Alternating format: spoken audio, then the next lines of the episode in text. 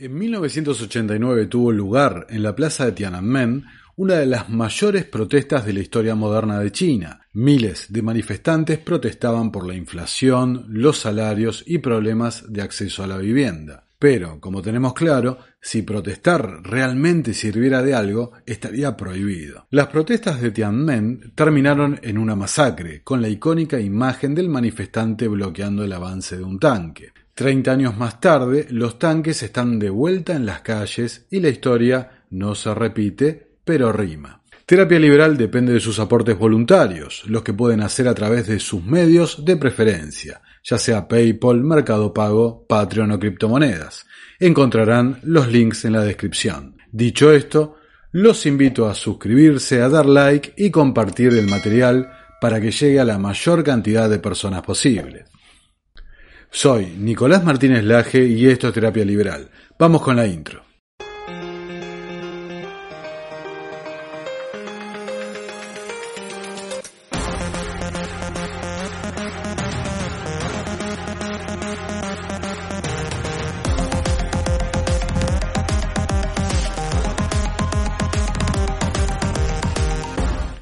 El sector inmobiliario es uno de los activos más importantes de la economía china, representando alrededor del 30% del PBI. Si consideramos que China abarca más del 18% del PIB mundial, las consecuencias de un potencial colapso inmobiliario serán nefastas para la economía del mundo en su conjunto. Pero para entender lo que está ocurriendo hay que comenzar por comprender que a diferencia de Occidente, donde se promueve la relativización de la propiedad privada, no tendrás nada y serás feliz, en China la propiedad inmobiliaria tiene una importancia cultural y social. Las propiedades inmuebles representan un mayor patrimonio, lo que ayudará a concertar un mejor matrimonio, dar mayor estatus social, lo que como consecuencia tendrá mejores perspectivas laborales y de nivel de vida.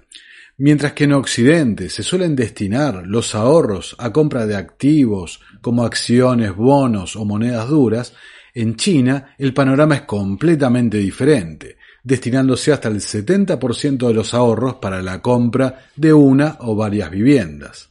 Esta altísima demanda de las propiedades junto a la rápida urbanización del país consolidó el desarrollo del sector inmobiliario, pero también atrajo a inversores nacionales e internacionales generando un boom en el sector financiero. Todo esto constituye una pieza clave para el modelo de expansión del PCC.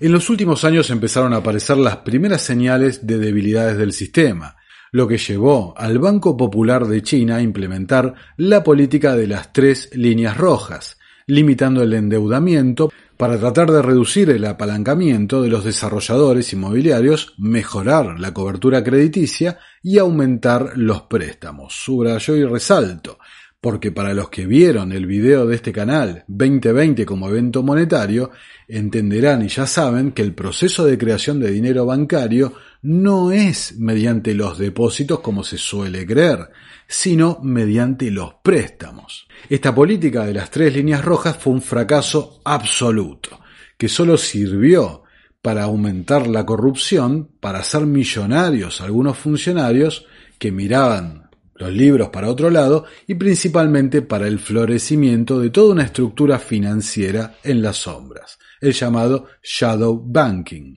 Como veremos después, el problema es que no se sabe con exactitud cuál es la extensión de esta economía paralela. Pero el castillo de naipes del PCC comenzó a derrumbarse con la caída del gigante Evergrande en diciembre de 2021 quien pese a cumplir con las tres líneas rojas dejó un tendal de 300 mil millones de dólares en deudas impagas.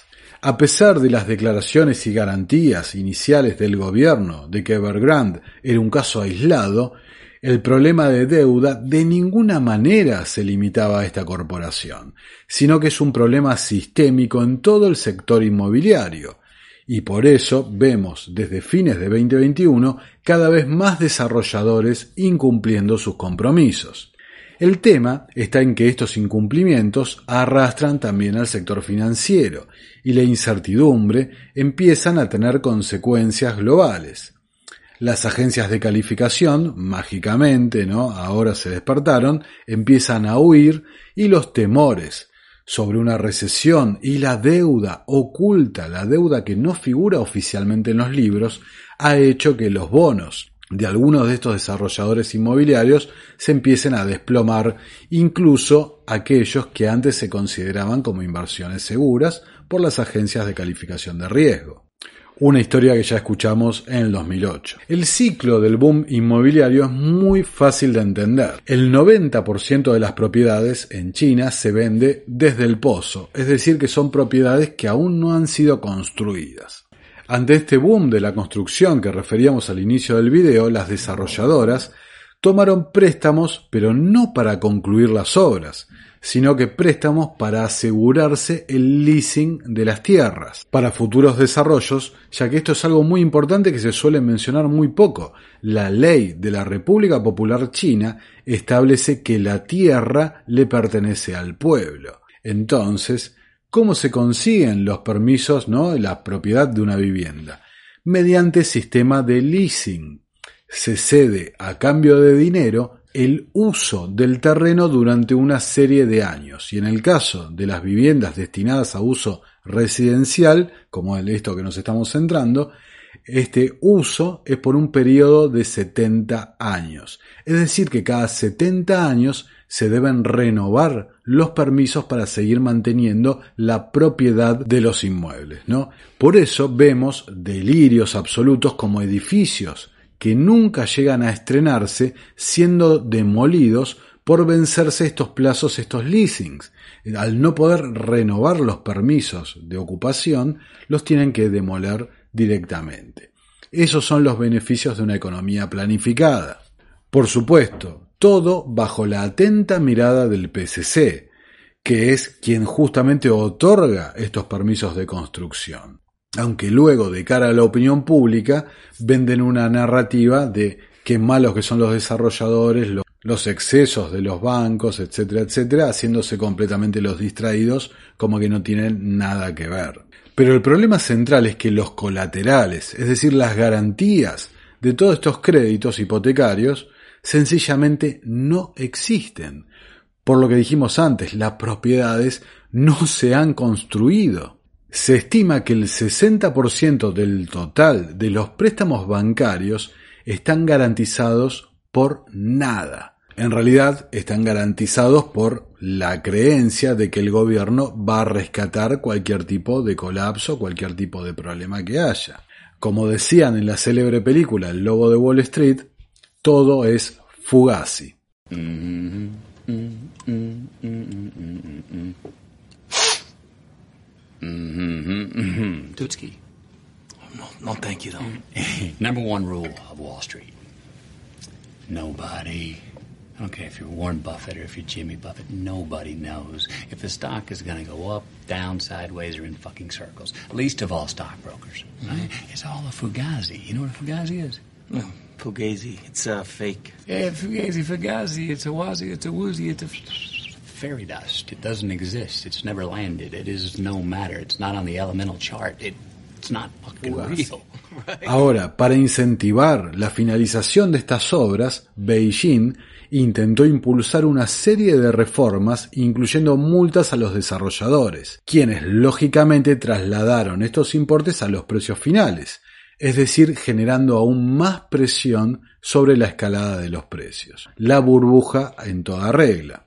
Estas medidas políticas causaron grandes cortocircuitos entre las jerarquías del PCC y especialmente con los gobiernos locales, quienes obtienen la mayoría de sus ingresos justamente de los leasings de la tierra a las empresas constructoras. Evidentemente un problema en estos pagos generaría defaults masivos de todos los gobiernos municipales. En los últimos días estamos viendo la aceleración de esta crisis. Actualmente hay 323 obras con permisos aprobados en ejecución, pero de las cuales 114 están suspendidas por falta de pago. Esto provocó que varios bancos rurales aplicaran un congelamiento sobre los depósitos, un corralito, digamos, ¿no? Siempre Argentina innovando. With citizens complaining of fraud and worsening energy crisis, China's economy seems to be in trouble. And to make matters worse, agricultural banks in Henan province are also struggling to repay citizens. Bank depositors accused of a financial scandal at several rural banks. This prompted a standoff between police and protesters. It also brought several scandals involving rural banks in Henan to public attention. Many such banks in the Henan province closed their platforms for online withdrawals and transfers in April. Following this, several customers then traveled to Zhengzhou to resolve the issue, which led to large protests at the site of the Henan Banking and Insurance Regulatory Commission. These protesters were dispersed by the police after the initial public outcry. Officials still did not provide any solution to the problems related to the rural banks. Y las consiguientes corridas bancarias y protestas que en su momento, como ustedes recordarán, fueron contenidas utilizando los pasaportes sanitarios.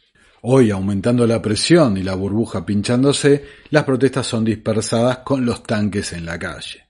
Como curiosidad, esta plataforma no permite que se exhiban las imágenes de las protestas y los tanques en la calle. Evidentemente para los globalistas es inaceptable cualquier crítica al modelo del PCC.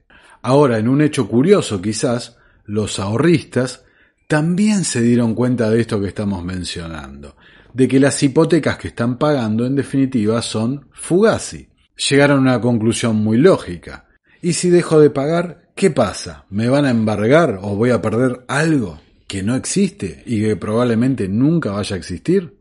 Y fue así como organizados desde las redes sociales, los ahorristas comenzaron a concentrarse en las puertas de los bancos, negándose a seguir pagando hasta que las obras estén terminadas.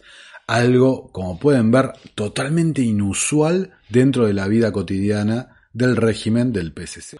Por supuesto, cualquier pérdida del consentimiento de los gobernados es un golpe fulminante para aquellos que están en el poder, por lo que el PSC fue pronto para ratificar que los ahorros iban a estar garantizados para acelerar la política monetaria y bajar los tipos de interés.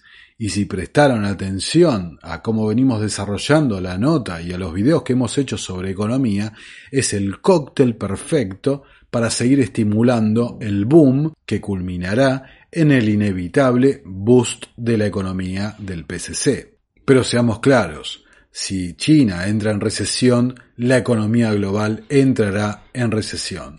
Ya vimos en 2020 la total dependencia de la cadena de suministro y de tantos elementos de la producción del tecnato chino. Para dimensionar la importancia del mercado inmobiliario chino, este tiene un valor de 50 trillones de dólares, mientras que el de Estados Unidos solo alcanza la mitad, unos 25 trillones. A finales de junio de este año, los préstamos inmobiliarios representaban el 26% del crédito total del sector bancario en China, según datos del propio Banco Central. El total de préstamos pendientes del sector bancario era de 206 billones de yuanes, que equivalen a 30.3 billones de dólares. Pero por supuesto, el PCC declara de una forma y actúa de otra. Minimiza la situación, declarando que solo un porcentaje muy pequeño de los préstamos el cual está siendo incumplido, pero lleva adelante una agresiva campaña de censura de las protestas y ofuscamiento de los datos económicos. La situación es clara.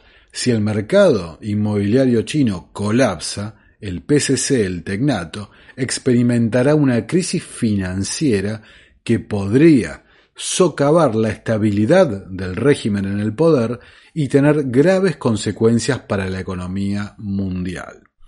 Por eso, el PCC trata esta crisis como una crisis política, más que una crisis financiera. How does he look within giving the grim data of the day? Actually, President Xi has made a major uh, campaign of his to start looking inward. It's called the dual circulation strategy, where he wants to have the domestic economy become the primary focus for China and the source of growth going forward. Unfortunately, so much has collapsed within China that the domestic economy uh, is nowhere to be found, especially in the private sector, where the only store of wealth the middle class had, the property sector, has completely collapsed. We've had about a year of declining uh, real estate right. prices. So, so, so right now now the, the, the rest of the world is the only hope for China. And even that's collapsed because the latest data show the export numbers are, are, are, nowhere to be found. So China really has nothing to hang on to going into the party Congress. How? Right now, there's a tension between the, the, the center, the central government and the municipal governments. Because right now, the only place for revival is to have the municipal governments go in there and do infrastructure building and just start pumping out fiscal policy. Unfortunately, every municipality out there is so indebted they can't do it. Uh, and so, so the only thing that Xi Jinping has to to have to save face going into the Party Congress in October is to have some prayer of saying we will have a revival in the second half of the year. These numbers today have put that to rest, and there's no chance for that. On top of that. Uh, Speaker Pelosi has slapped him in the face, and the loss of face uh, going into the party Congress is going to be something that's going to be very hard for him to recover from. Esta pérdida de confianza que se está dando, inclusive llega a poner en un manto de duda la reelección de Xi al frente del gobierno, un hecho que simplemente se descarta que va a pasar la continuidad de Xi al frente del poder. Pero digamos que el camino ya no está tan allanado como antes. Pero el problema de fondo es que todo el sistema de reserva fraccionaria se basa en la confianza. Y hoy esa confianza en el tecnato parece rota. Y parece que estas dudas se están propagando rápidamente por todo el sistema. Esta semana, por ejemplo, en Wall Street, varias empresas chinas han sido deslistadas de las cotizaciones, alegando incumplimientos con las normas de la SEC en particular cierta falta de transparencia y claridad en los registros. Qué novedad que las empresas chinas no cumplen con estos requisitos, ¿no? Evidentemente la diferencia en este criterio de la SEC tiene que ver mucho con esto que estamos contando. Es que en el, el miedo se está esparciendo por el sistema, el temor a una recesión. Las empresas que han sido deslistadas son Petrochina, China Life Insurance, Sinopec y Aluminium Corp de China. Como están viendo, no son empresas pequeñas justamente. Y para peor, se rumorea que unas 250 empresas podrían caer en la misma situación. Las bajas en la imagen, en la aprobación al gobierno de Xi, se detuvieron y al contrario subió un poco la imagen de aprobación ante la supuesta invasión a Taiwán en todo el caso, toda la situación de Nancy Pelosi. Digamos que unir al pueblo detrás de un enemigo común, de una consigna inclusive nacionalista, es uno de los trucos más viejos del manual. O quizás también haya una explicación maquiavélica, ¿no? relacionada con esta crisis económica, para la llamativa a esta altura insistencia en las demenciales políticas de COVID-0. Como hemos visto en los últimos días, encerrando a toda la gente que dentro de una tienda, cientos de personas, en lugar de reconocer el absoluto fallo y error de las políticas de contención.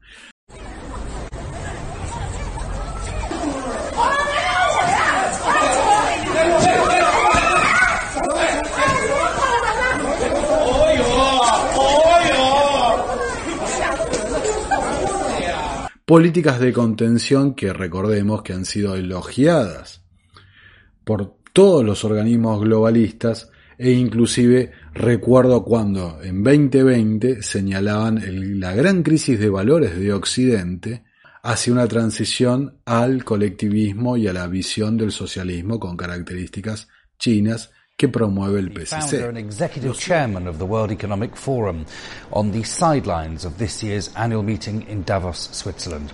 Schwab earlier said Xi's presence was a sign of the shift from a unipolar world dominated by the United States to a more multipolar system in which rising powers like China will have a step up and play a bigger role. Before Xi delivered his keynote speech, Schwab said, Lo cierto es que en los próximos meses serán clave para que podamos entender con mayor precisión cuál es exactamente el escenario geopolítico y cómo se entrelaza todo esto con la implementación del gran reinicio. Porque recordemos que el PCC tiene un as en la manga, es el principal tenedor de deuda estadounidense. Títulos que ha venido soltando sin cesar en los últimos siete meses. Mientras que en los Estados Unidos, en las últimas horas mientras grababa este video, están presentando con bombos sin platillos nuevos paquetes de medidas expansivas monetarias, una nueva etapa del plan del Going Direct de BlackRock, recordemos. Como dijo el célebre inversor Michael Burry, uno de los pocos que anunció el crack del 2008, como dije sobre 2008, es como ver un accidente de avión. Duele, no es divertido y no estoy sonriendo. Michael Burry desarmó su portfolio esta semana. Pero la cuestión de fondo de este informe creo que se puede resumir en una frase que dijo Henry Ford. Si la gente entendiese cómo funciona nuestro sistema financiero, creo que habría una revolución antes de mañana. Y si la gente entendiese que el gran reinicio implica la demolición de la moneda de reserva global y una disminución drástica de la actividad económica, llevándonos a una recesión muy prolongada, bueno, quizás antes de mañana llegaría la revolución. Bueno, muchas gracias por llegar hasta acá. Si valoran mi trabajo y quieren colaborar con el canal, pueden hacerlo a través de su medio de preferencia. Encontrarán los links en la descripción. Dicho esto, los invito a suscribirse, a dar like y compartir el material para que llegue a cada vez más personas. Soy Nicolás Martínez Laje y esto es Terapia Liberal. Nos vemos en una próxima y nueva edición. Muchas gracias por estar ahí.